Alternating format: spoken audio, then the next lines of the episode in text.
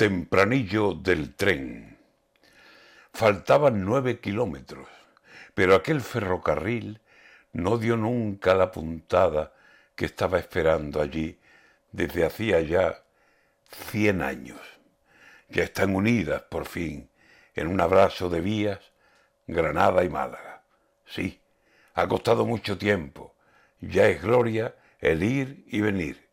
Un siglo el tren esperando Dicen que aguardando allí, digo al llegar a Granada en el andén nazarí, estaba Manuel de Falla sentado con maletín. La niña de la estación, sí, la de la copla, sí. Federico García Lorca y al lado de él Boadil. Y hasta los reyes católicos dicen que quieren subir.